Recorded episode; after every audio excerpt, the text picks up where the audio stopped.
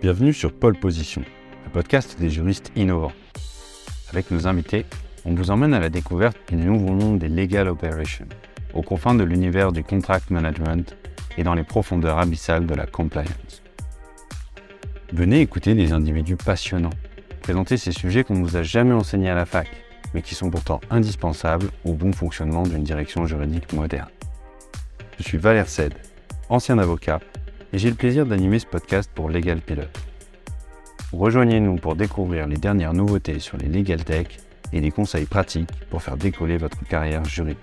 Et dans ce dernier épisode de Pole Position sur le thème des négociations contractuelles, j'ai eu la chance de recevoir Moana Baruel, responsable juridique senior chez Carrier, ainsi que Elvire Mazet et François-Xavier Awatar, tous deux avocats associés au sein du cabinet CMS Francis Lefebvre nous avons discuté des nuances existant entre la négociation contractuelle et commerciale, de la notion de négociation encadrée par la loi, des bonnes pratiques pour préparer ses opérationnels à la négociation juridique, les clauses essentielles à négocier ou encore les points de vigilance principaux, et bien plus encore.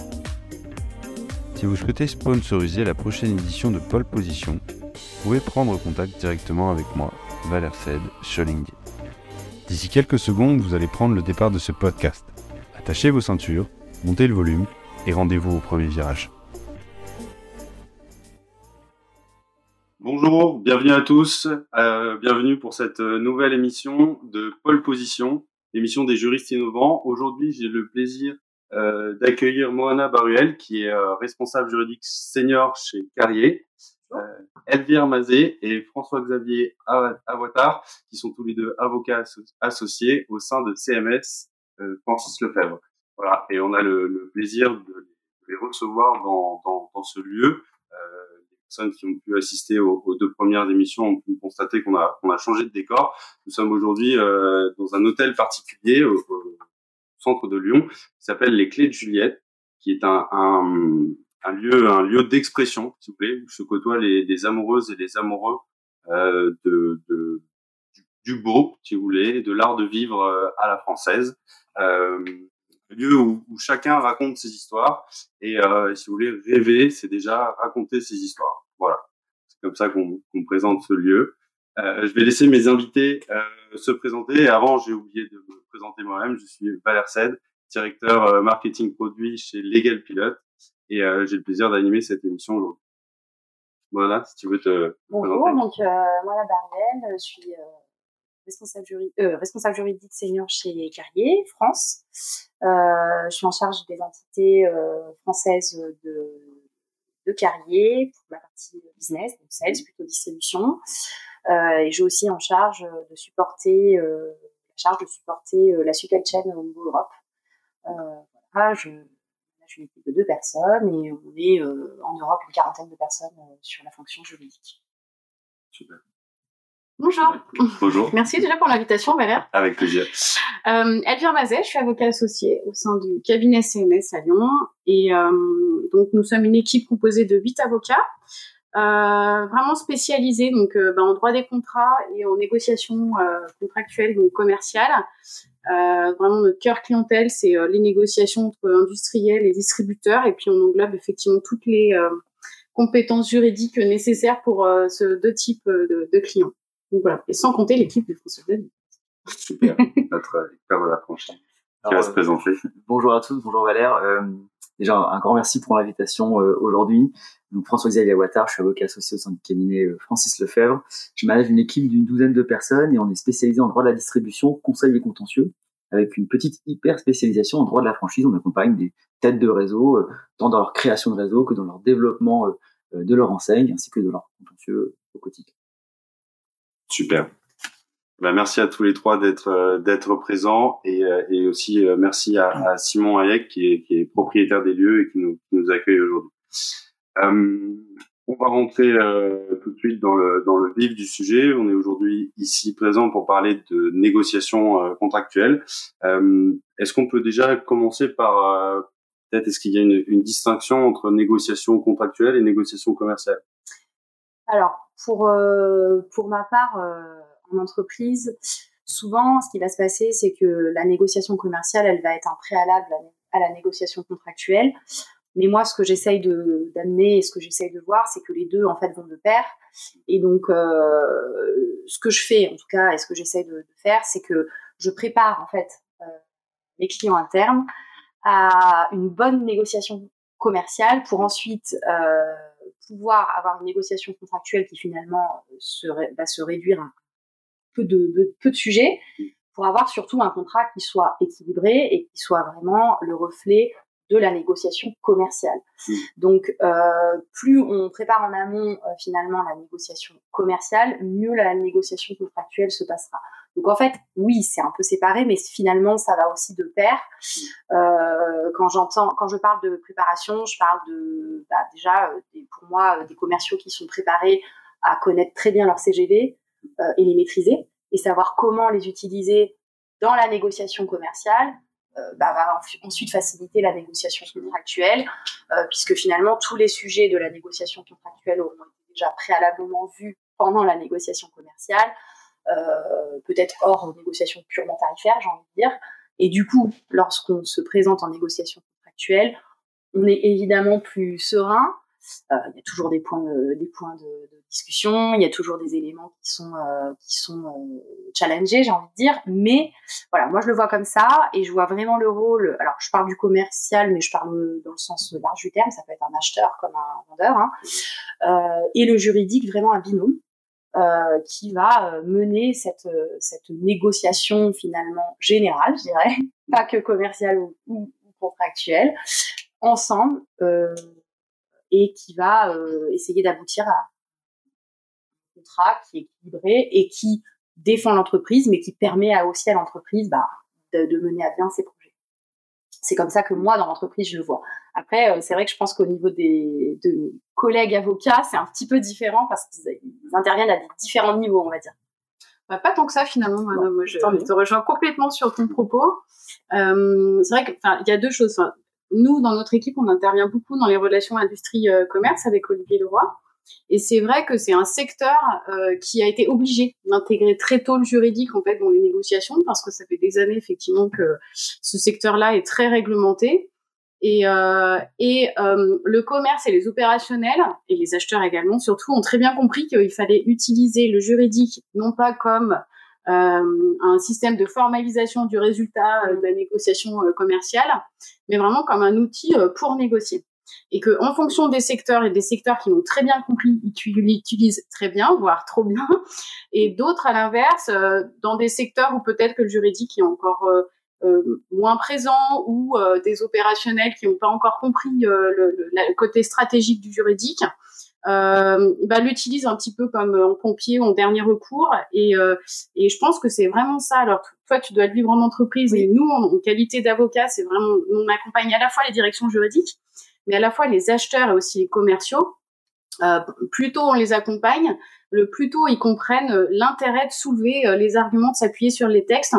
Et tout ça, petit à petit, devient un global, la négo commerciale et juridique. Et d'ailleurs, nous, dans les textes, au niveau du code de commerce, la négociation commerciale est inscrite euh, dans le texte de 441.3. Donc en fait, elle devient aussi finalement euh, juridique, que ce soit de l'offre jusqu'au résultat. Aujourd'hui, elle est euh, complètement balisée par ces textes-là. François Xavier, tu euh, évidemment Moana et, et Elvire. je trouve que l'enjeu aujourd'hui de, de l'avocat 2.0 entre guillemets, ça sera vraiment de, de, voir le droit non pas comme un frein mais comme un accélérateur la négociation commerciale.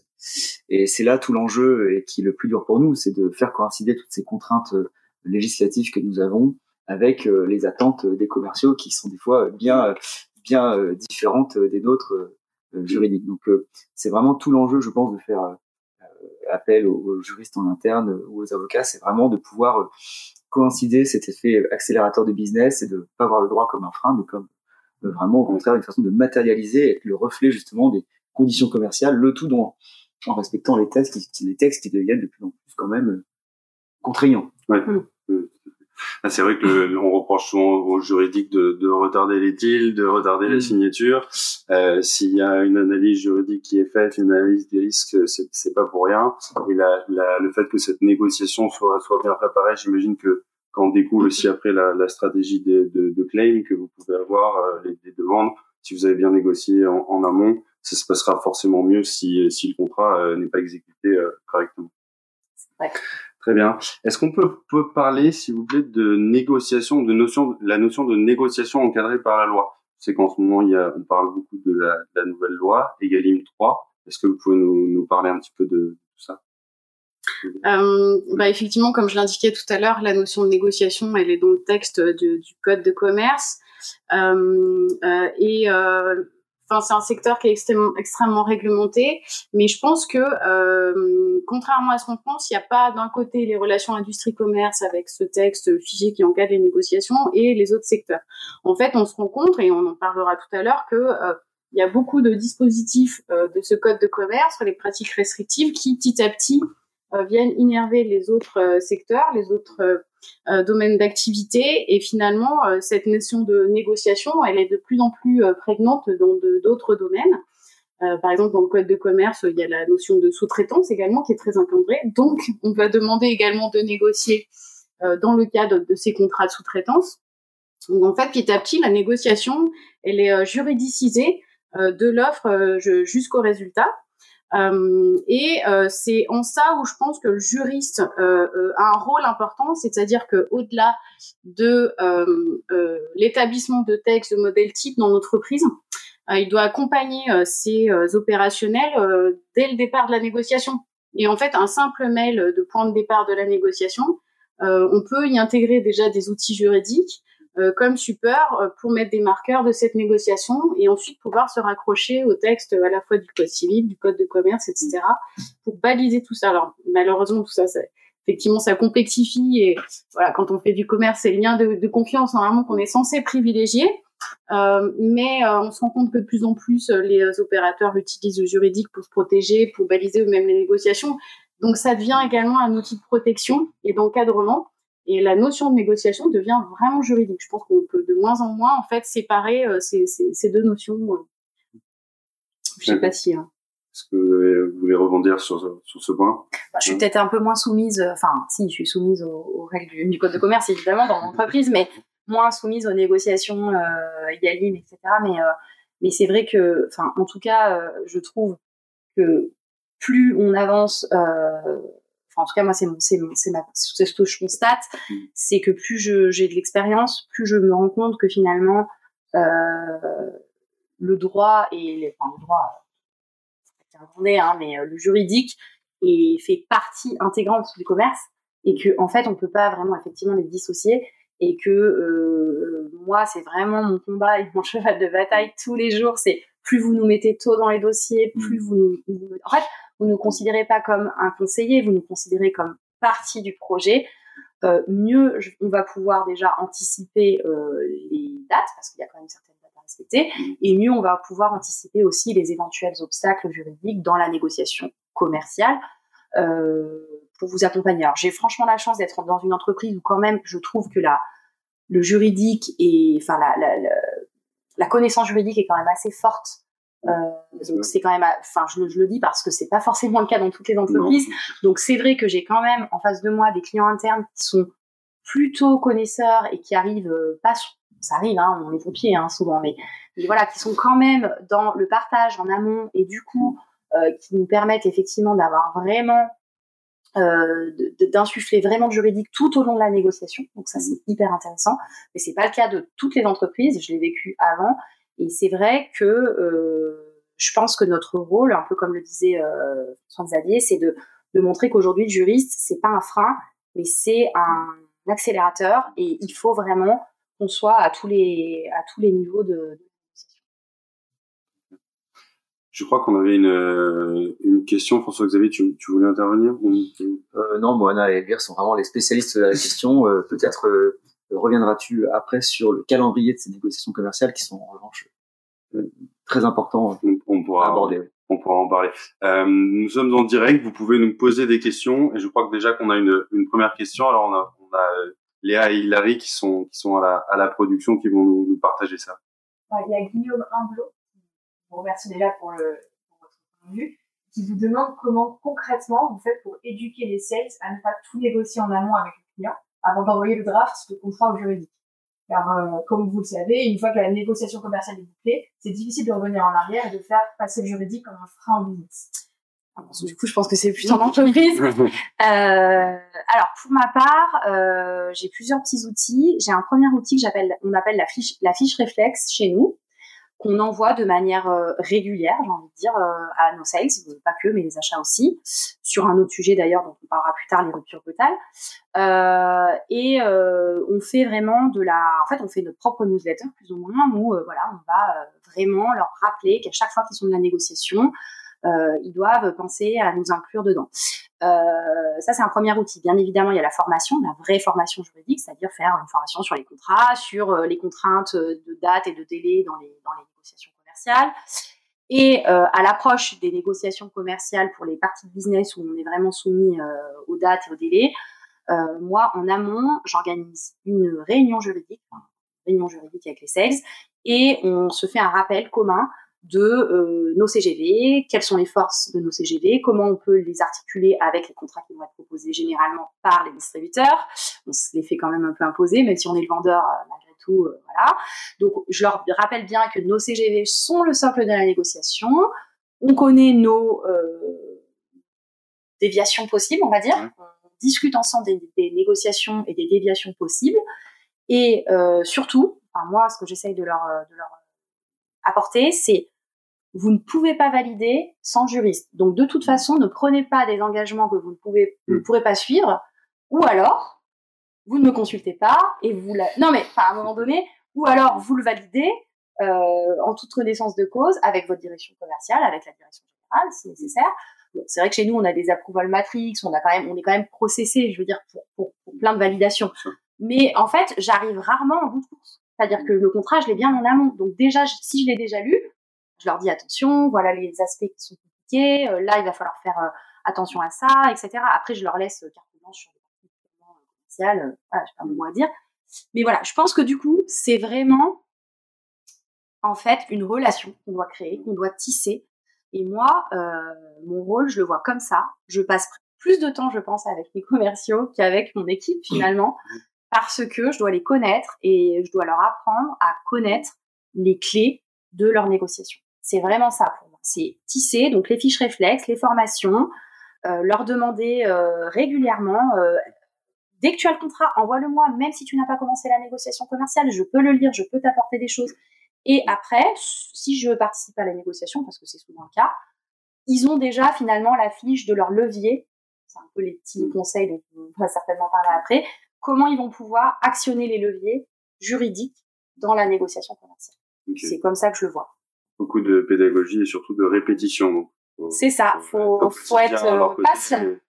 Et beaucoup de patience. Peut-être pour rebondir sur ce que vient de dire Moana, il y a trois points, à mon sens, euh, de vigilance très important dans ce que vient de dire Moana. Le premier, c'est la formation. Mm. On doit former les commerciaux, que ce soit en interne ou en externe. Ils doivent être particulièrement informés des contraintes juridiques. Au moins, comme ça, ils négocient tout de suite euh, ce qu'il y a de mieux. Euh, là, pour le coup, Moana et l'entreprise qui arrive fait partie des très bons élèves parce que euh, clairement, c'est ce qu'ils font. Le deuxième point, c'est les CGV, c'est le, le point de départ de la négociation. Mais des fois, euh, c'est le, c'est le seul contrat qui existe en fait. Et les CGV, c'est un contrat en fait en soi. Hein. C'est un contrat d'adhésion et, ah et, à défaut de négociation, en fait, les CGV font foi de, de contrat et ce sera toutes les règles des CGV qui vont s'appliquer. Et le dernier point, enfin, c'est euh, pas d'accord sur un point commercial sans confirmation du juriste en interne parce que pour le coup, malheureusement, euh, souvent il y a des accords commerciaux qu'on ne peut pas passer parce que soit illicite, euh, soit risque de déséquilibre, etc. Donc vraiment euh, trois points d'alerte qu'a dit Moana qui me semble particulièrement super. On va passer maintenant à la, partie sur les, clauses essentielles à, à négocier, sur vos, conseils de, persuasion, si je puis dire, quand vous êtes face à, face à un juriste ou un, un opérationnel d'une société ou face à un, confrère. Euh, comment est-ce que vous y prenez aujourd'hui et, quelles sont pour vous les, clauses les plus importantes à, négocier? Euh, alors bon, ça va dépendre un peu du contexte parce que un contrat c'est quand même euh, censé euh, concrétiser une, situation qui est unique entre guillemets des partenaires commerciaux. Donc je dirais que les clauses pour moi essentielles qui sont dans tous les contrats, bien évidemment au-delà, je parle vraiment au-delà du spécifique, ça va être la responsabilité évidemment. un gros point. Euh, les délais d'exécution, ça c'est un point sur lequel euh, moi j'insiste énormément et je fais comprendre énormément à mes commerciaux et acheteurs que euh, sans eux, je peux pas répondre à la question de savoir est-ce que vous êtes capable d'exécuter ce qu'on a, ce qu'on a promis d'exécuter euh, et bien sûr les conséquences qui vont avec, les pénalités. Donc moi souvent mes deux leviers, ça va être ces deux clauses dans le sens où parfois je peux être plus souple sur une des deux clauses si j'ai gagné euh, un point dans une, enfin si j'ai gagné quelque chose dans, dans l'autre clause, parce que souvent les, enfin elles vont un peu ensemble. Euh, par exemple, on a la clause de pénalité, pour être très précise, on a la clause de pénalité, elle va être libératoire ou non. En fonction de si elle est libératoire ou non, je peux être plus ou moins souple sur ma clause de responsabilité, évidemment. Donc je, je vais euh, je vais jouer sur ça. On a des standards chez Carrier, on ne peut pas toujours on peut pas toujours les les appliquer, c'est pas possible pour tout on est une grande entreprise, donc on a quand même la chance d'être euh, écouté, si je puis dire, mais parfois c'est pas possible. Donc ça, ça va être mes deux clauses, on va dire principales dans les contrats commerciaux. Après, il y en a plein d'autres, évidemment. La confidentialité, c'est très important. Euh, les clauses de propriété intellectuelle, si on traite évidemment de la technologie de l'entreprise. Mhm. Euh, mais moi, par contre, ce que je j'essaie vraiment aussi, encore une fois, dans la pédagogie, de transmettre aux équipes commerciales, c'est que sans vous, le contrat il vit pas. Sans vous, le contrat, il n'est rien. Donc, en gros, ce sont les annexes, puisque la mm. plupart du temps, tout ce qui est spécifique pour chez nous est en annexe. C'est la, c'est les parties les plus importantes. Tout ce que vous allez définir comme service, comme produit, comme délai d'exécution, comme finalement obligation de la part de l'entreprise, euh, c'est là où il va falloir que voilà. Donc sans vous, je peux pas la rédiger. le diable se cache Exactement. Donc effectivement, les clauses très juridiques, on les, on les, maîtrise et on a nos petits tips de juristes mm. Et d'ailleurs, souvent, c'est rigolo parce que on a des, des commerciaux qui appellent euh, un peu euh, oui, ils ont mis leur juriste dans le call, est-ce que tu peux venir? Je viens. Et en fait, entre juristes, on se comprend très bien, ça se passe très bien, alors qu'en fait, les négociations commerciales pouvaient être très difficiles parce qu'ils ne se comprenaient pas, parce qu'ils ne, ne maîtrisaient pas finalement le, le, juridique assez bien. Et là, quand ça se passe comme ça, bah, je me dis, bon, alors ces équipes-là, va falloir que je les reforme parce qu'ils n'ont pas compris comment euh, articuler le juridique dans leur négo euh, commercial. Donc euh, moi, pour moi, c'est mes petits tips. Après, ça, c'est très très spécifique à Carrier. Je pense que dans d'autres entreprises, ça va être d'autres clauses. il y a la clause de force majeure, on en reparlera un petit peu, mais qui depuis ces dernières années a été une grosse clause. Mais je laisserai mes collègues parler aussi des clauses.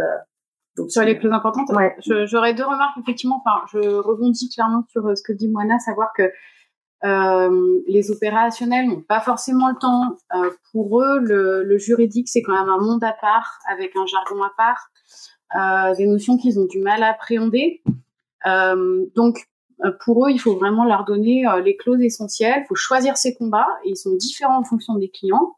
donc nous, on les définit au cas par cas. On n'a pas de règle générale. Pour un industriel, ça peut être la confidentialité, effectivement les délais d'exécution. Et puis ben, pour le commerce, euh, ça peut être le maintien du prix dans le temps.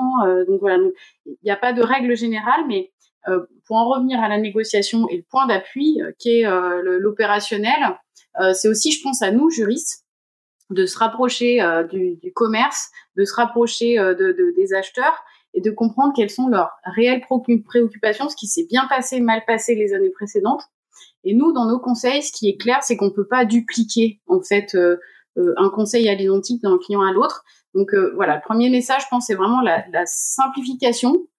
Pour pour que ça fonctionne, il faut simplifier le sujet et s'appuyer vraiment sur ce que connaissent les ce que connaît l'entreprise, c'est vrai problématique. Euh, et ensuite, alors nous, sur l'aspect concurrence, si en fait il y a quand même une petite vigilance à apporter, une alerte à faire aujourd'hui, euh, c'est sur les sujets concurrence. Parce que souvent, le commercial pense que euh, le juridique euh, commence au moment où tout est à peu près ficelé et qu'on est proche d'un accord, alors que le juridique doit intervenir beaucoup plus tôt et notamment dans, dans l'industrie, il est primordial de faire signer des NDA. Alors c'est vrai que les grands groupes ont l'habitude en fait de ces contrats de confidentialité. Euh, les, les plus petites entreprises, entreprises de taille moyenne, alors elles sont beaucoup euh, plus agiles, euh, elles s'adaptent beaucoup plus vite à leur marché, mais justement parfois elles vont trop vite. Euh, le double intérêt en fait, ce contrat de confidentialité, le premier c'est bah, de sécuriser, de protéger le secret des affaires de l'entreprise, de bien cerner ce que vont négocier les parties. Et puis le second, il m'intéresse au plus haut point, c'est le droit de la concurrence quand même, parce que quand je discute d'un projet stratégique avec un concurrent, même des distributeurs en alimentaire qui discutent entre eux pour acheter. Euh, dès la négociation contractuelle, c'est quand même la thématique aujourd'hui, on peut avoir quand même des informations très stratégiques échangées entre les entreprises. Et ça, c'est un grand danger. Euh, on sait que l'autorité de la concurrence euh, euh, a étoffé de façon très importante ses équipes, qu'il y a une sensibilité aujourd'hui beaucoup plus grande des entreprises concernant le droit de la concurrence. Et la négociation contractuelle doit être encadrée bien en amont par ce type d'outils qui sont ultra simples en fait. Euh, mais euh, qui permettent déjà de sécuriser les échanges et de, de ne pas tomber dans l'écueil du droit de la concurrence, parce que parfois on se rend compte que la négociation potentiellement elle aurait dû même pas exister parce que on est entre partenaires qui ne peuvent pas euh, échanger voilà mm. Donc c'était les deux points que je voulais rajouter hein, par rapport au propos de moi. Oui, alors quelques points qu'on peut rajouter dans les clauses, on a c'est vrai comme le disait Moana, on a tous nos petits nos petits tips. pour le coup, moi je pense qu'il faut aussi se focaliser sur les clauses, notamment par exemple les clauses de durée. Euh, un nouveau partenaire, typiquement, euh, euh, si on pense que ça va bien se passer, on a envie de le garder pour 5, 7, 8, 10 ans. Mais il faut bien, faut pas oublier que c'est un contrat à durée déterminée. Donc, ça veut dire que si ça se passe mal, on est quand même embarqué avec lui pendant 5, 7, 8 ou 10 ans. Donc, bien réfléchir, est-ce que c'est vraiment important d'avoir une clause de durée longue, une durée courte? Avec un préavis si ça se passe mal, donc les clauses de résiliation qui sont à mon sens euh, capitales et qui doivent être réciproques pour l'équilibre du contrat. Euh, donc ça c'est très important d'y penser. Euh, Elvire le rappelait d'un point de vue droit de la concurrence, mais on a aussi toutes ces clauses de non-concurrence, un contrat un peu plus spécifique, mm. type franchise qui est, qui est, plus mon domaine, ou est-ce qu'on peut se réinstaller, est-ce qu'on peut exercer sous une même enseigne derrière après la résiliation du contrat, mm. peu importe que ça soit une fin de contrat contentieuse ou pas contentieuse. D'autres clauses un peu trop oubliées à mon sens, avec les clauses de conciliation, euh, est-ce que euh, si on a un contention entre nous, c'est directement un tribunal qui va trancher, ou est-ce qu'on peut essayer de concilier les parties avec ou sans médiateur? Ça, c'est à mon sens des clauses euh, capitales aujourd'hui dans dans, le, dans les contrats que nous avons parce que les délais judiciaires s'allongent de plus en plus. bref, plein de petites clauses comme ça auxquelles on doit penser, qui sont euh, mineures pour certains, majeures pour d'autres. Mais c'est vrai qu'on a un petit peu tous nos petits tips. Je rejoins quand même sur la clause de durée parce que le juriste, finalement, quand il est rappelé mm, mm, dans le mm. cadre d'un c'est souvent celle-ci qu'on va nous demander d'interpréter. Est-ce qu'on peut sortir du contrat? Comment on peut en sortir? Est-ce qu'on peut Alors quels sont les, les, les, les manquements euh, euh, qui ont été Est-ce que les manquements sont définis? Est-ce que c'est euh, tout manquement ou est-ce qu'ils doivent être répétés? Enfin, donc en fait cette clause-là, c'est vrai, je suis d'accord que souvent elle est négligée, alors qu'en fait elle est d'une importance capitale. Type, quoi. Parce que finalement, quand il y a un souci et qu'on veut sortir du contrat, on se rend compte que ah oui, on n'est pas prévu ce cas-là. Donc, on est un peu embêté. Donc, effectivement, je, je, rejoins euh, François-Xavier sur cet aspect-là. Et juste un point sur la, sur la, sur la concurrence. On, effectivement, dans un grand groupe, on est très encadré sur ça. On a des NDA pour toutes nos discussions commerciales et, et ça, bien sûr. Mais aussi, euh, chez nous, et je pense que ça, c'est cette chance-là, mais je pense que ça peut être appliqué aussi dans les plus petites entreprises. Quand on a des sujets hautement sensibles où on a potentiellement euh, des, des concurrents qui vont discuter, on a des modules obligatoires de formation antitrust. Euh, c'est très très important. Et on a des fiches euh, do and don't, donc euh, faire et ne pas faire. Et c'est vrai que sur ces aspects-là, je pense que ça peut être applicable et, décliné dans des plus petites entreprises et c'est très important. On anticipe sur votre prochain webinaire sur la compliance. Là. Ouais, un peu la compliance, c'est vrai. on en parlera, on en parlera en fin d'émission. Je crois qu'on a une, une, nouvelle question, Léa, si tu veux nous la, la partager. Alors, on a Andy Ocampo qui nous demande euh, comment travailler avec des opérationnels qui n'ont pas conscience qu'on ne peut pas faire que du copier-coller à chaque dossier, qui nous voient plus comme des obstacles et donc euh, qui nous disent qu'à la fin, en nous mettant devant le fait accompli. Pour faire la, la pédagogie, ils résistent. Alors après, je peux pas, enfin, oui, oui, je peux pas être euh, dans enfin, ça dépend des entreprises, ça dépend des contextes, ça dépend du secteur aussi, j'ai envie de dire. Je pense qu'il y a des secteurs qui sont très sensibles au juridique, d'autres moins. Euh, pour avoir travaillé dans des secteurs, euh, on va dire un peu moins euh, moins industriels, un petit peu plus dans le sport, hein, je le dis. c'est vrai que c'est un peu je te tape dans la main et c'est bon quoi. Donc c'est vrai, je peux je peux l'entendre. alors peut-être à l'aide d'outils, peut-être des outils plus, j'ai envie de dire plus fun. Je sais que dans une, une, précédente entreprise également, on avait une trame de contrat en fait qu'on avait réussi à mettre dans un outil avec des clauses tiroirs. Et en fait, ils pouvaient choisir du coup ce que vous pouvez préparer un peu euh, chez voilà chez les gars pilotes mais et donc en fait ça leur permettait quand même de pas faire trop de bêtises c'est-à-dire mhm. d'avoir quand même du choix c'est-à-dire tous les choix possibles sur la durée est-ce que vous voulez de la reconduction passive pas de reconduction tacite, et du coup de limiter aussi les choix, c'est-à-dire, bah, typiquement, on voulait pas s'engager plus de trois ans, donc il n'y avait pas de clause possible de plus de trois ans. Après, si la personne a pris un engagement en dehors des standards, j'ai envie de dire, de son entreprise, c'est entre lui et son employeur finalement à la fin. Donc, je, je comprends la difficulté parce que je l'ai vécu. Euh, je pense qu'il faut escalader dans ces cas-là, escalader à qui de droit, je sais pas, euh, à la, au manager, euh, à la direction, et juste alerter en disant, moi pour moi mon rôle de juriste s'arrête au moment où j'ai alerté. C'est-à-dire que si la personne derrière veut euh, conclure un contrat qui, est, qui est hors standard d'entreprise, c'est sa responsabilité de, de, directeur commercial ou de directeur des achats au final. Euh, moi j'ai j'ai soumis les risques quelque part. Euh, pour, en fait, j'ai vraiment euh, cette, cette, cette idée-là. Et, et, voilà, et j'escalade. Et s'il si, se passe quelque chose, mais je comprends. C'est c'est pas évident. Je pense qu'il n'y a pas de réponse. En fait, c'est. Après, je pense que même sur la pédagogie, peut revenir, même si. Euh, mais c'est apparemment utilisé. euh, je pense qu'il faut à la fois expliquer le pourquoi d'une clause. Oui. Elle n'est pas juste là pour, pour oui. une clause type, une clause belle. Oui. Euh, et aussi euh, les conséquences pratico-pratiques. Nous, Mm. on se rend compte que lorsqu'on donne un exemple contentieux, Mm. en disant attention, si ça va au contentieux, vous risquez ça. Ça Et le peur. ça, tout à l'heure on parlera des équipes significatives, si le ça c'est 5 millions d'euros, ah, ça pose le débat quand même. Ouais, on redétend. Donc, euh, donc il y a vraiment ce travail de pédagogie et de, alors, pas une pédagogie par la peur, hein, loin de là, Ouais, mais ouais. de se rendre compte en fait des conséquences de ce qu'on peut, des conséquences quand même de, de, de- Il faut donner des exemples. aussi, vous savez. bah oui, bien sûr, on fait le service après également euh, en cas de mise en Après, ce qu'on peut faire enfin, dans la pédagogie, euh, même si je comprends et moi j'entends aussi, euh, moi souvent ce que je fais euh, pour ces personnes qui sont un peu trop réticentes, je prends le contrat, je le décortique, je fais plein de couleurs. Euh, et en fait, toute la, il y a une couleur qui est dédiée au commerce, c'est-à-dire ça, c'est ce que vous devez me donner. Et en fait, finalement, bah, le contrat il est quasiment que de cette couleur, à part les parties purement juridiques, honnêtement. Oui. Donc en fait, là, je leur montre visuellement que sans ça, je ne peux pas euh, travailler, et donc que chaque contrat est unique, c'est ce que je disais tout à l'heure, Mhm. et que chaque relation est unique. Et là, on a commencé peut-être à déjà leur ouvrir l'esprit de se dire, OK, il faut que je regarde.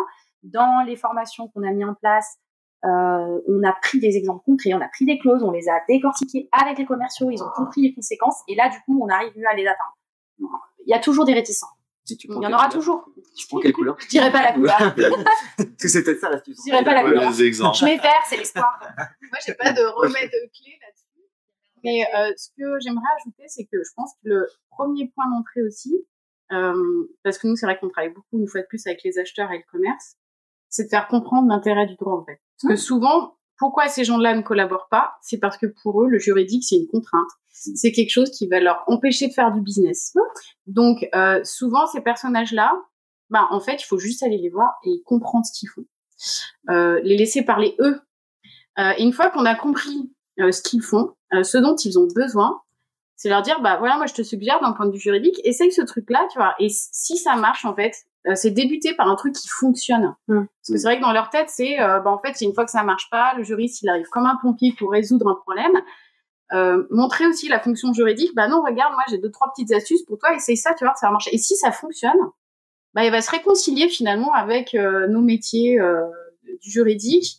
Il va comprendre que le juriste, il a une autre fonction que celle d'en- d'encadrer, d'éviter les risques, mais ça peut avoir une utilité euh, commerciale en fait. Parfois, Ouais. ça marche. C'est vrai. Et je pense que ça tient aussi beaucoup au positionnement du juriste. Parce que, Ouais.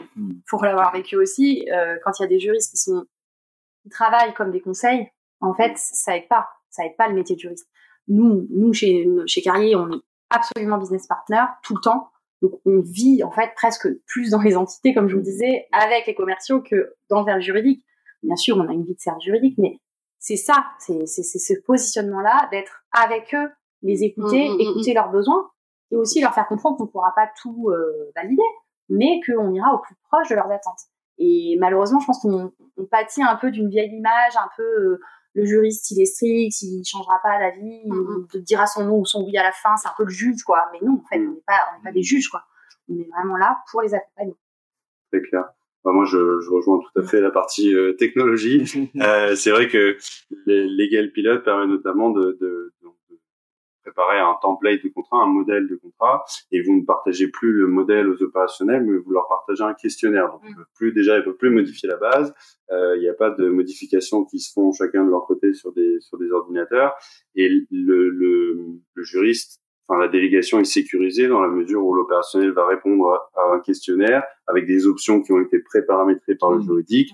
Ça c'est acceptable, ça c'est mmh. acceptable, ça c'est acceptable. Et ce qui ne l'est pas ne figure même pas dans, dans le contrat. Mmh. Et si c'est si c'est mis sur la table, bah, ce sera mis dans un second temps dans les négociations. Mais sur en tout cas sur le premier projet qui va être généré, euh, tout est cadré, ils n'ont que les options que vous avez proposées et ils peuvent pas modifier le, le, le contrat, les 30 pages du contrat. Ils ont une, le seul moyen d'impacter sur le contenu du contrat et sa rédaction, c'est de répondre aux questions que le juridique a pré-paramétrées.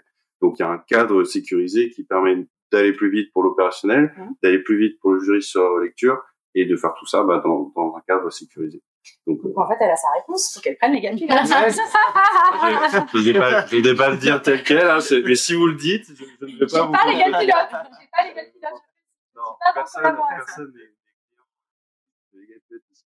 euh, François Xavier, tu, tu parlais de, de notion de déséquilibre significatif. C'est une notion assez intéressante euh, dans les négociations. Est-ce que tu pourrais euh, développer un petit peu ce, ce point? Alors oui, c'est une notion extrêmement intéressante euh, et à la fois une question, c'est une question difficile et facile parce que euh, difficile parce qu'en cinq minutes, euh, tu un cours de droit d'une journée presque, mais, mais facile parce que la réponse est presque dans le titre. Euh, Aujourd'hui, alors pour faire un petit peu de droit, c'est l'article 442, euh, grand, enfin 442-1, grand 1, deuxièmement, qui, qui vise cette notion. C'est une notion extrêmement importante. Il faut être très vigilant sur cette notion de déséquilibre significatif parce que c'est ce qu'on appelle aujourd'hui une loi de police. Donc une loi de police, ça veut dire que qu'on l'aime ou qu'on l'aime pas, elle s'appliquera nécessairement à nous, qu'on soit un partenaire français ou un partenaire étranger quoi qu'il arrive, les tribunaux de commerce, il n'y en a que 8 en France qui pourront apprécier cette notion, euh, pourront juger euh, un contrat sous l'angle du déséquilibre significatif. Alors c'est quoi? C'est lorsqu'un partenaire, un acteur économique va tenter de va soumettre ou tenter de soumettre un autre partenaire à une obligation qui va créer un déséquilibre significatif entre les droits et obligations des uns et des autres à l'intérieur du contrat. Ça vise la négociation, ça vise l'exécution du contrat. Et là, en fait, on va essayer de raisonner euh, en deux temps. L'idée, ça va essayer d'abord pour celui qui s'estime être victime d'un tel déséquilibre, ça va être de se dire bah, quelle clause pour lui est déséquilibrée à son sens. Alors déséquilibré, ça peut être par exemple une absence de réciprocité dans la clause, euh, ou ça va être des obligations tellement contraignantes qu'elles en deviennent presque impossibles sans aucune contrepartie derrière. Euh, et puis en deux temps, ça veut dire que celui qui est l'auteur de, cette, de ce déséquilibre significatif, pour le coup, devra lui, en réponse, prouver que d'autres clauses vont venir compenser ce déséquilibre euh, euh, comment dire euh, annoncé par le par la prétendue victime de ce déséquilibre significatif.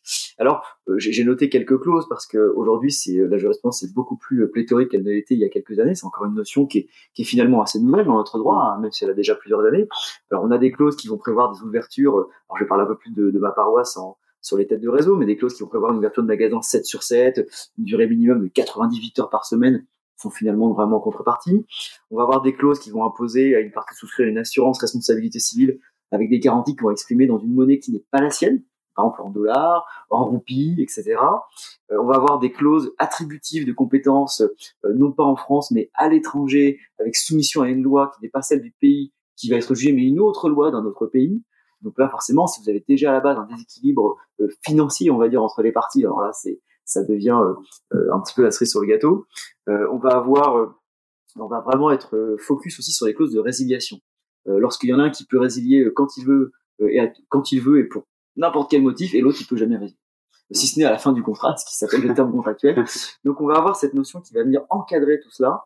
Et c'est là où il faut être d'autant plus vigilant sur les négociations commerciales parce que vous pouvez négocier tout ce que vous voulez. Si à la fin ça crée un déséquilibre dans l'économie générale du contrat, à un moment donné, vous pouvez vous faire rattraper. Et les sanctions sont euh, énormes, parce que les sanctions, ça va être euh, soit la cessation des pratiques, ça peut aller jusqu'à la nullité des pratiques si c'est la victime qui le demande, voire le ministère de l'économie ou le procureur de la République. Il faut bien savoir qu'ils peuvent eux-mêmes assigner ou intervenir à l'instance euh, euh pardon, euh, introduite parmi des victimes de ce déséquilibre significatif. Et le ministère de l'économie peut aussi demander une amende. Et l'amende, ça va être, pour faire très simple, le, le, le, plus avantageux des trois pour l'auteur de l'infraction, entre guillemets, ce sera soit 5% du chiffre d'affaires hors taxe réalisé en France, soit trois fois le montant des avantages indûment perçus, soit 5 millions d'euros. Donc le plus petit des trois. Mais le plus petit des trois, c'est déjà très élevé. Hmm. Voilà en quelques minutes. Euh. Ok. Est-ce que vous avez un petit... Ouais, moi ça me permet de, de rebondir sur le fameux 3 dont on parlait tout à l'heure. Tout à fait. Euh, déjà, pour revenir sur le propos de, de François Xavier, c'est vrai que la, la notion de l'importance de ce texte, en fait, a été réitérée dans un texte alors tout neuf, c'est pour ça que j'ai des ponts, qui date d'hier, qui a été voté dans l'Assemblée et où tous les dispositifs sur les pratiques restrictives de concurrence sont considérés comme d'ordre public et sont censés s'appliquer à partir du moment où euh, les produits euh, sont euh, vendus sur le territoire français. Donc c'est extrêmement large. Une fois de plus, l'objectif de ce texte vise les centrales d'achat internationales dans le domaine alimentaire qui ont créé ces centrales pour délocaliser en fait la négociation et échapper à ce carcan franco-français. Parce que on n'a pas parlé mais quand même le déséquilibre significatif c'est une bizarrerie totalement française qui n'existe nulle part ailleurs en Europe, euh, qui est un espèce d'ovni, euh, qui a fait l'objet de, de moult et moult euh, réformes et modifications législatives. Aujourd'hui, on se retrouve devant un texte qui est d'ordre public pour tout produit qui a un lien avec le territoire français. On parle également des services, du coup, dans ce nouveau texte. Donc, tout service qui serait réalisé sur le territoire français est soumis à ce carcan juridique du Code de commerce. Euh, je rebondis du coup tout à l'heure sur ce qu'on disait. Dans les pratiques restrictives, on a aussi des textes sur les contrats sous-traitants. Donc ça va s'appliquer à, un très large panel d'opérateurs, donc bien au-delà euh, des relations industrie-commerce et bien au-delà du secteur alimentaire.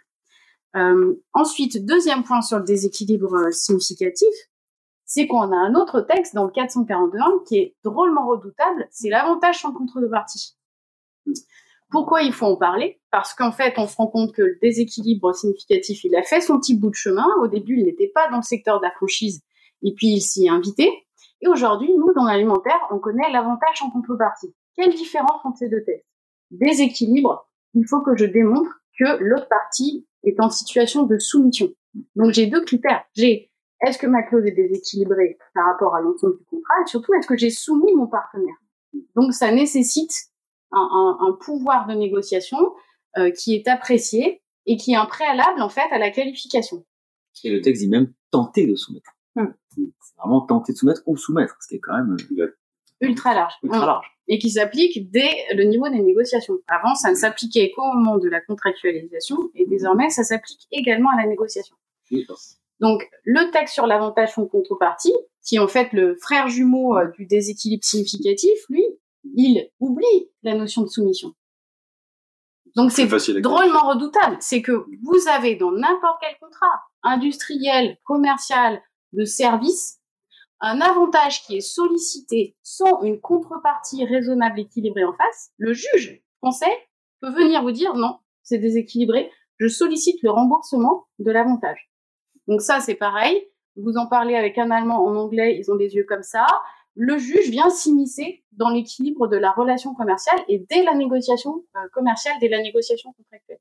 Donc il faut être très vigilant sur ce fameux texte d'Egaline 3, euh, parce que même si, bien entendu, euh, il a été poussé par des syndicats alimentaires, il aura à terme des impacts sur tous les secteurs d'activité, et notamment au monde de la résiliation.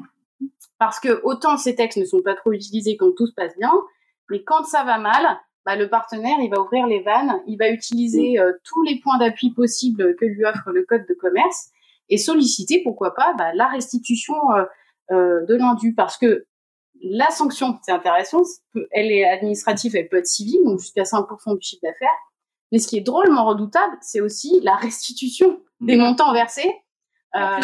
voilà. Donc, d'un point de vue économique, c'est d'ailleurs ce qui a permis aussi de dissuader petit à petit d'opérateurs qui étaient trop dans l'appui. Voilà, donc c'est les deux remarques que je voulais faire. Faire particulièrement attention à ça parce qu'il y, a plein d'entreprises qui ont, qui ont développé une véritable stratégie de, de claim management. Mm-hmm. Et donc, je pense que là-dessus, ils peuvent, ils peuvent se faire plaisir. C'est des, des, des, portes d'entrée pour aller, euh, pour aller renégocier le contrat ou récupérer des, des avantages qu'ils n'ont pas eu initialement. J'ai juste une petite question aux avocats. la pratique des lettres de réserve, du coup, dans le cas de, de déséquilibre, parce que nous, parfois, on est soumis à clairement l'obligation, enfin, on dit mm-hmm. clairement, vous devez signer, c'est comme ça et pas autrement. Donc, on pratique la lettre de réserve. Est-ce que c'est réellement une pratique qui nous, dire qui nous fait un début de preuve euh, en cas de litige, ou c'est une pratique qui finalement sert pas à grand chose euh, C'était plus une question parce que c'est vrai que je l'utilise, mais je pense que ça rassure un peu euh, tout le monde, mais je voilà, j'ai pas la réelle. Euh, connais pas la réelle impact. Bah, dans l'alimentaire, c'est évident que vu que en fait c'est enfin c'est à la fois pratique et puis juridique, c'est qu'en fait tout simplement le distributeur, il a pléthore de fournisseurs, donc il va pas s'amuser à modifier tous les contrats. Donc petit à petit, cette notion d'avenant, donc certains font des avenants hein, en marge du contrat, euh, et les fournisseurs ont pris l'habitude de faire de l'aide de réserve, mais attention, il faut négocier, etc. Donc c'est vrai que cette pratique, elle est ancrée, je pense, juridiquement, elle est reconnue juridiquement, parce que c'est quand même l'expression du consentement à un moment donné. Et euh, quand le fournisseur signe sous réserve de la lettre de réserve que je vous ai adressée de temps, on l'inscrit, on fait rentrer dans le champ contractuel. Donc dans l'alimentaire, c'est sûr. Alors je l'ai testé récemment avec un client euh, dans un tout autre domaine. On s'est dit bon bah de toute façon on n'a rien à perdre. C'était dans le domaine du transport maritime où euh, euh, voilà on a connu cette vague d'inflation et où face à des opérateurs très puissants, bah, ils imposaient des contrats, on en parlait, hein, ils essayaient de tenir leurs contrats pour des biens importants sur des prix de containers très élevés. Et on a mis, on a dit, bah, de toute façon, tentons-le. Soit on signe, on, on, est bloqué, on peut pas négocier le contrat, soit on émet une lettre de réserve et du coup, ça nous permettrait d'ouvrir une brèche. Euh, et ça a fonctionné. Donc, ce qui veut dire que petit à petit, cette pratique de la lettre de réserve, lorsqu'on est en phase d'un contrat euh, d'adhésion ou un contrat euh, type imposé par l'autre partie, commence à fonctionner parce que juridiquement, on ne peut pas ignorer finalement euh, la volonté du partenaire et ce qu'il a exprimé dans cette euh, lettre de réserve. Après, il faut, plus, faut que ça reste simple. Hein. ah oui, non, mais nous, en général, on le fait pour effectivement, en cas de litige, pouvoir démontrer devant un juge que notre consentement, il a été quand même pas vicié non plus, mais mmh. Qu'il a été quand même contraint et que euh, nous, notre notre position, c'était celle-ci au moment des, au moment de la contractualisation. Mmh. Et je, alors, on le fait pas tout le temps, hein, c'est rare quand même, mais voilà, je pense que c'est un bon élément et ça peut aussi peut-être être utilisé dans le cas où euh, un commercial euh, va aller trop vite en besogne et signer le mmh. contrat comme ça en disant attention, on va peut-être quand même émettre des réserves mmh. a posteriori, même euh, dans les jours qui suivent la mmh. contractualisation, pour dire voilà attention, la position de notre entreprise c'est celle-ci et puis on verra. En espérant qu'on n'ait jamais besoin de l'utiliser. Je trouve que c'est un, un, très bon point, c'est l'aide de réserve. Après, attention, parce que si on se met de, de l'autre côté, euh, pour le coup, c'est aussi se fermer la porte un petit peu au vice du consentement et le fait d'être engagé en toute connaissance de cause. C'est ça. Faire l'avocat du diable. Ça marche. Je crois qu'on avait une, euh, une nouvelle question, Léa. Une question rapide, c'est euh, la question, c'est pouvez-vous en fait la référence du texte en question sur le déséquilibre aussi mmh. euh, Oui, oui, bien sûr, c'est 442-1, grand 1, deuxièmement, du code de commerce. Super. Euh, après le déséquilibre significatif, on pourrait échanger un petit peu sur le, la notion de reconduction tacite du contrat, qui est un, un grand ennemi du juriste, qui, qui, pense que le contrat a une certaine durée et finalement les, les commerciaux ne procèdent pas à, la dénonciation du contrat, il se reconduit, on finit par avoir des contrats qui sont inutilisés, qui sont coûteux, on, les juridiques ne sont parfois même pas au courant de, de, de la situation. Comment est-ce que aujourd'hui est-ce que vous comment est-ce que vous gérez cette partie reconduction tacite? Et est-ce que vous pouvez nous parler un peu des, des clauses? Est-ce qu'il y a des clauses qui survivent et des clauses qui, qui ne survivent pas à la reconduction tacite? Comment ça se passe exactement? Euh, Du coup, c'est vrai que c'est une clause euh, intéressante parce que elle est euh, nécessairement liée euh, à l'intérêt pour le contrat, ce que disait tout à fait, euh, un peu anticipé d'ailleurs le propos, hein, sur la durée. Si je m'engage avec euh, un, partenaire dont j'ai vraiment besoin, je vais tenter bah, de mettre justement de la reconduction tacite pour essayer de, de l'accrocher le plus longtemps possible. Et à l'inverse, si j'ai besoin de renégocier assez souvent, je vais faire en sorte d'avoir une durée ferme, d'exprimer clairement une interdiction entre guillemets, enfin euh, de, de, reconduction euh, tacite euh, du contrat. le souci porte moins sur la clause en tant que telle, il pose sur le, les situations que vous pouvez rencontrer, c'est-à-dire de contrat à durée euh, déterminée, mmh. pour lequel rien n'est spécifiquement prévu, les parties à l'issue de ce contrat euh, qui n'est pas suivi, peut-être que chez Legal Pilote il y a des, des, outils de suivi des contrats et des termes de contrat, je ne sais pas, et qui et là on rentre, euh, euh, les opérationnels ne font pas attention, le juriste n'est pas au courant et donc on rentre dans une relation euh, qui n'est plus soumise au contrat en tant que tel et pour autant juridiquement, si les parties exécutent de près ou de le contrat de façon identique, ce contrat il est renouvelé, reconduit. Et c'est là où il y a le, le, danger le plus important. Alors, le danger, ça dépend une fois de plus là où on se place. si on regarde les négociations commerciales, bah, le distributeur qui n'arrive pas à avoir son prix avec le fournisseur, il a tout intérêt à reconduire la négo de l'année d'avant. Mm. Euh, c'est d'ailleurs à travers Egalim 3 ce, ce, texte a essayé justement de d'endiguer, parce qu'en période d'inflation, euh, vous récupérez le prix de l'année de moins 1, commercialement, c'est problématique. Mm. Donc, si vous placez euh, du point de la partie, et là en période d'inflation, la reconduction tacite peut être du pain béni. Mm. si à l'inverse vous avez intérêt à bloquer cette reconduction, là faut être vigilant. Alors soit on me tombe directement dans le contrat, soit en... là en fait je pense c'est plus une question du coup de méthodologie de suivi des contrats en interne pour euh, bloquer ces reconductions euh, tacites. Très bien. On a une nouvelle question déjà. On a Gilles de Santé qui demande euh, en quoi le juge est compétent pour décider du contenu du contrat selon l'article 195 du Code civil sur l'imprécision. Et il ne pense pas que les juges soient très favorables à cette pratique. La notion d'imprécision. Qui veut... Révision. Imprécision, pardon on en parle après ou est-ce que tu veux en oui, parler parce que c'est un sujet. C'est un le qui va répondre à la question. On peut, on peut démarrer, on peut, on peut, en parler maintenant. Euh, alors oui, c'est ce sujet d'imprécision est vraiment une notion euh, nouvelle hein, de notre droit, euh, euh enfin, qui a été codifié récemment, exactement mm-hmm. suite à la réforme de 2016 du droit des obligations. Avant, toutes ces clauses d'imprévision avaient plusieurs noms, les clauses de négociation, d'adaptation, de révision, etc. Et le code a voulu vraiment légiférer et inscrire un nouvel article, donc 1998, pour dire bah, justement si à un moment les circonstances euh, économiques ne permettent plus à une des parties de euh, d'être dans le dans le vrai, hein, euh, c'est-à-dire notamment est-ce que vraiment il retrouve une certaine contrepartie à tous les avantages qu'il donne à l'autre à son partenaire économique. Si le contrat devient trop onéreux pour lui, il peut demain demander au juge d'adapter son contrat. Alors avant d'adapter le contrat, c'est d'abord la négociation, avant c'est le principe du consensualisme, ça va être d'essayer de négocier avec la partie euh, adverse pour euh, tenter de rééquilibrer ce contrat et retrouver entre guillemets un certain euh, équilibrage non juridique mais économique.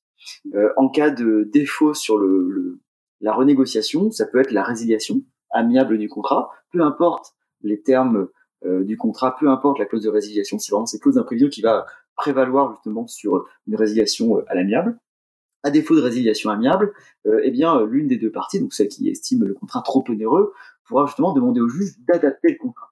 Et là, on est vraiment encore une fois sur une notion qui est trop nouvelle pour avoir un recul suffisamment important, parce qu'on se demande à quel moment le juge va venir et rentrer dans le contrat pour imposer à une partie un rééquilibrage économique. Mmh.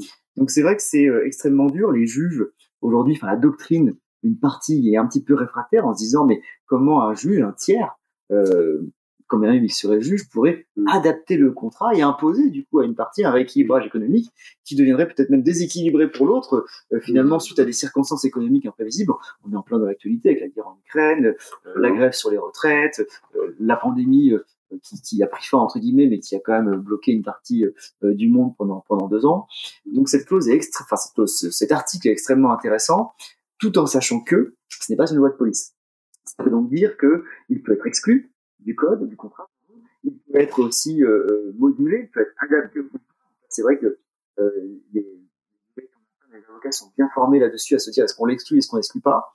Euh, moi, je fais partie de ceux qui vont dire qu'il faut faire quand même primer le contrat, primer la relation commerciale. Et on se rend compte aujourd'hui, euh, regarde de l'inflation, des circonstances, de la conjoncture, que des contrats il y a cinq ans et des contrats aujourd'hui, euh, parlons de l'électricité par exemple, ne sont plus du tout adaptés. Mmh. Et donc s'ils ne sont plus adaptés, plutôt que de faire mourir son partenaire économique ou euh, d'engager un contentieux qui n'en finirait pas, autant essayer de renégocier de bonne foi les conditions. Il en va de l'intérêt des deux parties, finalement, de, de alors si on parle de contrat où il faut livrer, quel approvisionnement, etc., il en va de l'intérêt des deux. Alors c'est vrai que, euh, et là c'est plutôt la partie euh, d'Elvire, dans les relations fournisseurs-distributeurs, on n'est pas dans un monde de bisounours, donc c'est vrai que euh, ce qui va avantager l'un et pas avantager l'autre, ben, finalement on va essayer d'en profiter, mais le législateur vient aujourd'hui essayer de contrôler un petit peu cette négociation euh, de bonne foi et, euh, et, le fait de pouvoir rééquilibrer les relations. Donc, euh, je ne sais pas si Moana, on l'utilise. en tant que juriste, on l'utilise un peu, effectivement. alors, on essaye effectivement de, enfin, nous, en tout cas, dans notre pratique, de, de la moduler et d'éviter d'aller jusqu'au juge, puisqu'effectivement, on essaye de faire plutôt parler les parties euh, et, et, faire prévaloir ce qu'elles se sont, ce qu'elles se disent. Euh, je trouve qu'aujourd'hui, enfin, c'est très compliqué nous notamment de s'engager sur des prix parce que les prix des matières changent tellement tous les jours. On subit des, des, des, des, augmentations matières et des ruptures aussi très importantes. Donc aujourd'hui, nous, notre message euh, principal auprès des équipes, c'est aucun prix n'est ferme. Enfin, il ne peut plus être ferme. Avant, on, négociait des contrats avec des prix fermes sur un an. C'est impossible aujourd'hui de négocier ce genre de contrat.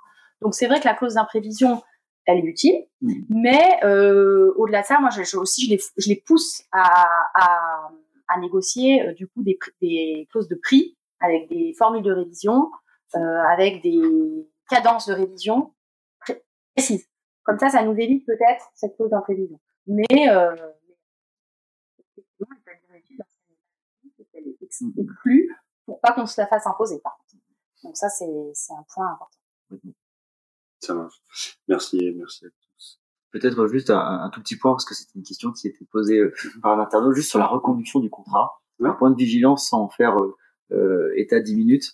Euh, lorsque vous avez des contrats qui se reconduisent comme cela, on a des contrats des fois qui durent 5 ans, qui vont être reconduits, on se retrouve avec des relations commerciales de 10, 15, 20 ans, avec un très très très très très vieux contrat de base, j'entends, un point de vigilance sur la rupture brutale des relations commerciales.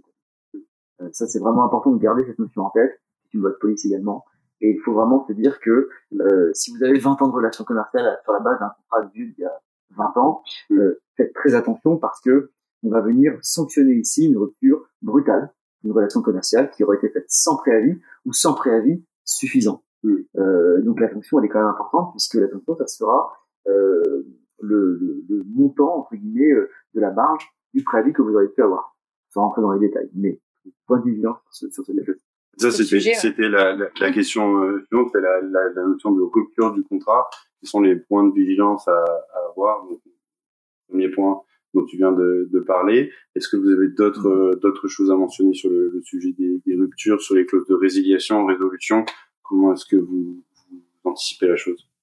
Bah, c'est vrai que la, la, la situation qu'on rencontre le plus en tant que juriste, et je trouve aussi euh, en tant qu'avocat, c'est c'est le contrat de fait, c'est-à-dire mmh. le contrat qui s'est poursuivi sans, sans, mmh. sans écrit, qui n'a pas été renouvelé, c'est la, la grosse le gros danger. Euh, c'est pour ça qu'on évite souvent le contrat parce qu'il n'est pas finalement renouvelé. Mmh. C'est un peu un problématique. Après, bah, du coup, les éléments connus, c'est euh, la durée de la relation, euh, le volume que l'on représente chez cette chez les partenaires économiques. Effectivement, si on est euh, si on est son seul client ou pas, bon, en général, on essaye, on inclut dans nos contrats que le client doit, doit, doit, doit normalement ne pas, enfin, dire, diversifier sa, client, sa, sa, sa, clientèle ou sa ou son, son, son champ. Donc normalement, ça, ça n'existe pas, mais voilà, il faut faire attention, je crois, à ces trois éléments, si je me trompe pas. Enfin, en tout cas, nous, c'est comme ça qu'on le fait. On a une fiche, on a une fiche réflexe qu'on envoie à nos acheteurs et à nos, alors c'est plutôt les acheteurs hein, en l'occurrence, mais ça peut arriver aussi dans des contrats commerciaux. Mais euh, voilà, on essaye vraiment de leur, avec un questionnaire justement, on leur dit, ben voilà, euh, combien vous pesez de chez cette, euh, chez ce fournisseur, euh, quel est le chiffre d'affaires, depuis combien de temps est liée la relation commerciale, parce qu'en fait, effectivement, là, on va pas prendre le contrat, mais bien la relation commerciale. Donc, euh, du coup, euh, ça peut vraiment, euh, voilà. Et puis après, ben, c'est la jurisprudence qui a plus ou moins fixé la durée du préavis raisonnable. Je pense que j'aimerais remonter là-dessus. C'est de l'appréciation quand même. Hein. Une des questions que j'ai, c'était est-ce que le juge, déjà sur le prix, euh, déjà, est-ce qu'il est compétent pour euh, apprécier ça et est-ce qu'il est compétent notamment pour apprécier euh, la, la durée de la relation? Il faut savoir que le juge du commerce n'aime pas ça. Déjà, le juge au commerce, il est commerçant. Donc deux commerçants euh, pour lesquels le lien de confiance est brisé, déjà, voilà, c'est pas l'objectif. Concernant la rupture brutale, euh, c'est pareil, c'est quand même une bizarrerie franco-française. Ça n'existe nulle part ailleurs. C'est un texte qui a euh, rempli les tribunaux de, de, commerce depuis des années. Euh, beaucoup d'opérateurs se sont reposés sur ce texte pour solliciter des délais complètement délirants de rupture. Et aujourd'hui, le juge a pris conscience que ce n'était pas à la loi de venir euh, euh, réglementer cette sortie de contrat. Euh, et le juge est de plus en plus sévère hein, sur l'appréciation du euh, délai. Euh, donc déjà avant on disait à nos clients bah pour avoir une première idée vous prenez un mois par année d'ancienneté. Les statistiques aujourd'hui nous disent plutôt 0,8. Donc déjà il, faut savoir que dans l'esprit du juge c'est pas donner du délai pour donner du délai parce que naturellement aujourd'hui c'est utilisé pour avoir de fortes indemnités. Donc ça, c'est un point important à savoir. Et puis, pour rebondir aussi par rapport tout à l'heure aux clauses de renégociation, je pense qu'il faut ben, anticiper aussi la fin de la relation. Souvent, on a des clauses de fin de relation. On dit, ouais, qu'est-ce qu'on fait de la marque? Et, et, le stock de produits, qu'est-ce qu'on en fait? Euh, euh, est-ce qu'on détruit? Ce qui reste ou pas? Donc en fait, ça peut être intéressant d'un point de vue contractuel de venir nourrir aussi euh, le contrat de la façon dont doit se passer la, rupture brutale, parce que c'est fini. Le juge ne sera plus la solution miracle à la fin d'une relation, et c'est important de bien négocier les contrats. Et d'où l'importance, encore une fois, de ces clauses de conciliation et ou de médiation. Euh... Tu me fais la transition. Ah bon, on va, on va terminer du coup, on va passer sur, le, sur cette, euh, cette, ce dernier point qui était les, les clauses d'attribution et, et d'arbitrage. Je pense que tu, tu voulais nous, oui, alors euh, parler un peu de ces deux. Le, le temps passe, donc euh, vraiment, vraiment très rapidement. Euh, je pense qu'il est important pour euh, tous ceux qui vont conclure un contrat ou qui vont l'écrire de bien se poser la question de se dire le jour où ça va mal, qu'est-ce qu'on fait? Alors le qu'est-ce qu'on fait, c'est avant d'aller le juge, c'est de se dire est-ce qu'on se remet autour de la table déjà pour discuter? Premier point. Euh, si on n'arrive pas à discuter ensemble autour de la table, est-ce qu'on se met autour d'une table avec un tiers? Tiers de confiance, un médiateur. Il existe pléthore d'institutions qui proposent justement des centres de médiation. Euh, et puis si malheureusement on n'arrive pas ni à concilier ni à médier, eh bien euh, on va devant le juge. La question est quand même pertinente de se dire déjà on va devant quel juge? À la fois le juge judiciaire ou le juge arbitrage. Je m'expliquerai sur la différence. Et sur le juge judiciaire, euh, il faut quand même se rappeler qu'on peut choisir le juge territorialement compétent entre commerçants, j'entends. Euh, donc demain, vous êtes vous êtes à Belfort, vous pouvez très bien dire que le juge compétent sera le juge de Lyon, de Paris, euh, de Rennes, etc. Euh, un point de vigilance quand même, c'est que pour les notions qu'on a abordées euh, tout au long de, de, de cette vidéo, c'est euh, déjà l'article sur les déséquilibres significatifs, sur la rupture brutale, l'avantage sans contrepartie, etc., ne peut être apprécié que par huit juridictions spécialisées. Alors je n'ai pas tout en tête, mais en gros, c'est Lyon, Paris, Rennes, Lille, etc. Donc c'est vrai que déjà, si euh, moi je conseille vivement de mettre comme juridiction spécialisée, comme juridiction dans votre clause attributive de compétence, une des huit juridictions spécialisées. Comme ça, vous évitez mmh. déjà tout débat sur je vais devant quel juge et, et, et quel article, etc. Déjà, c'est beaucoup plus facile. Sachez quand même que par contre, il n'y aura qu'une seule cour d'appel compétente. Dans ce cas-là, ça sera uniquement la cour d'appel de Paris. Ça, c'est le premier point, c'est que si on choisit le juge étatique, choisissez une un des huit juges des juridictions mmh. payées. En revanche, va se poser aussi la question de l'arbitrage. L'arbitrage, c'est méconnu, on va dire, des euh, plus petits acteurs économiques, mais surtout des, entreprises un peu plus importantes comme Carrier, euh, qui l'utilisent ou pas peut-être, mais en tout cas, l'arbitrage va être, euh, va avoir des avantages et des inconvénients. Le principal avantage de l'arbitrage, c'est sa confidentialité. Ça veut dire que lorsque vous allez faire appel à un juge, euh, donc un tribunal arbitral, ce sont des juges qui vont être payés un juge étatique qui lui est, gratuit. L'avantage, ça sera que la sentence qui va tomber, c'est une sentence et pas un jugement, elle sera confidentielle par nature. Deuxième avantage, c'est la rapidité de l'arbitrage. Lorsque vous vous embarquez dans une procédure judiciaire, aujourd'hui je vais, je vais faire des généralités, mais on en a pour deux ans devant un tribunal judiciaire ou un tribunal de commerce, deux ans pour aller en appel, et puis en moyenne deux, trois ans aussi sur la cour de cassation. Donc on arrive tout de suite à des longueurs entre euh, 4 et 8 euh, ans, et encore ça dépend des procès, euh, ça peut aller encore au-delà.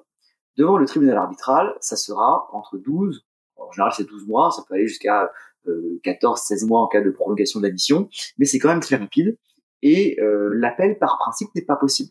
Les circonstances pour faire appel, les, les conditions sont extrêmement restrictives, donc ça veut dire qu'en 12 ou 14 mois, vous avez une décision définitive, quelle qu'elle soit, bonne ou mauvaise. L'inconvénient de l'arbitrage, c'est son coût.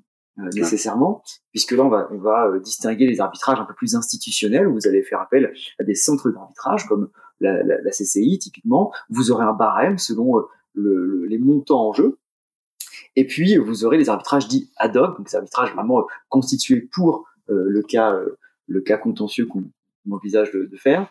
Et là, on va faire appel à un ou trois arbitres. Et dans ces cas-là, ça peut être très vite très onéreux.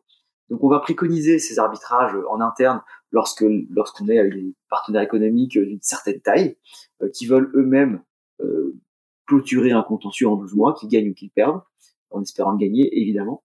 Euh, mais la question mérite d'être posée entre arbitrage ou saisir le juge statique. Et si on décide de saisir le juge statique, encore une fois, pensez bien à la cause de conciliation et ou médiation. Et puis derrière, se poser la question de quel juge va nous juger.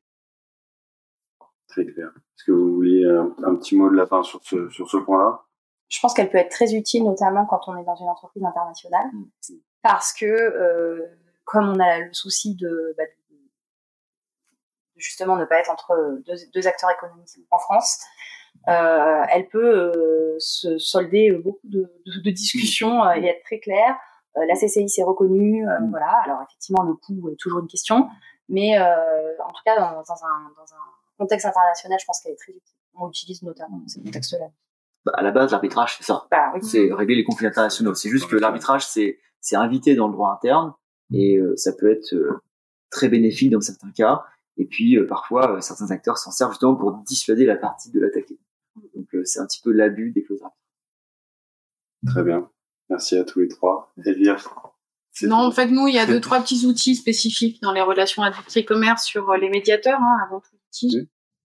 Qui a été, leur intervention a été renforcée dans le cadre des CACI 3, mais voilà, c'est pareil. Faire un cours de droit là-dessus. La médiation interentreprise est très sollicitée en ce moment.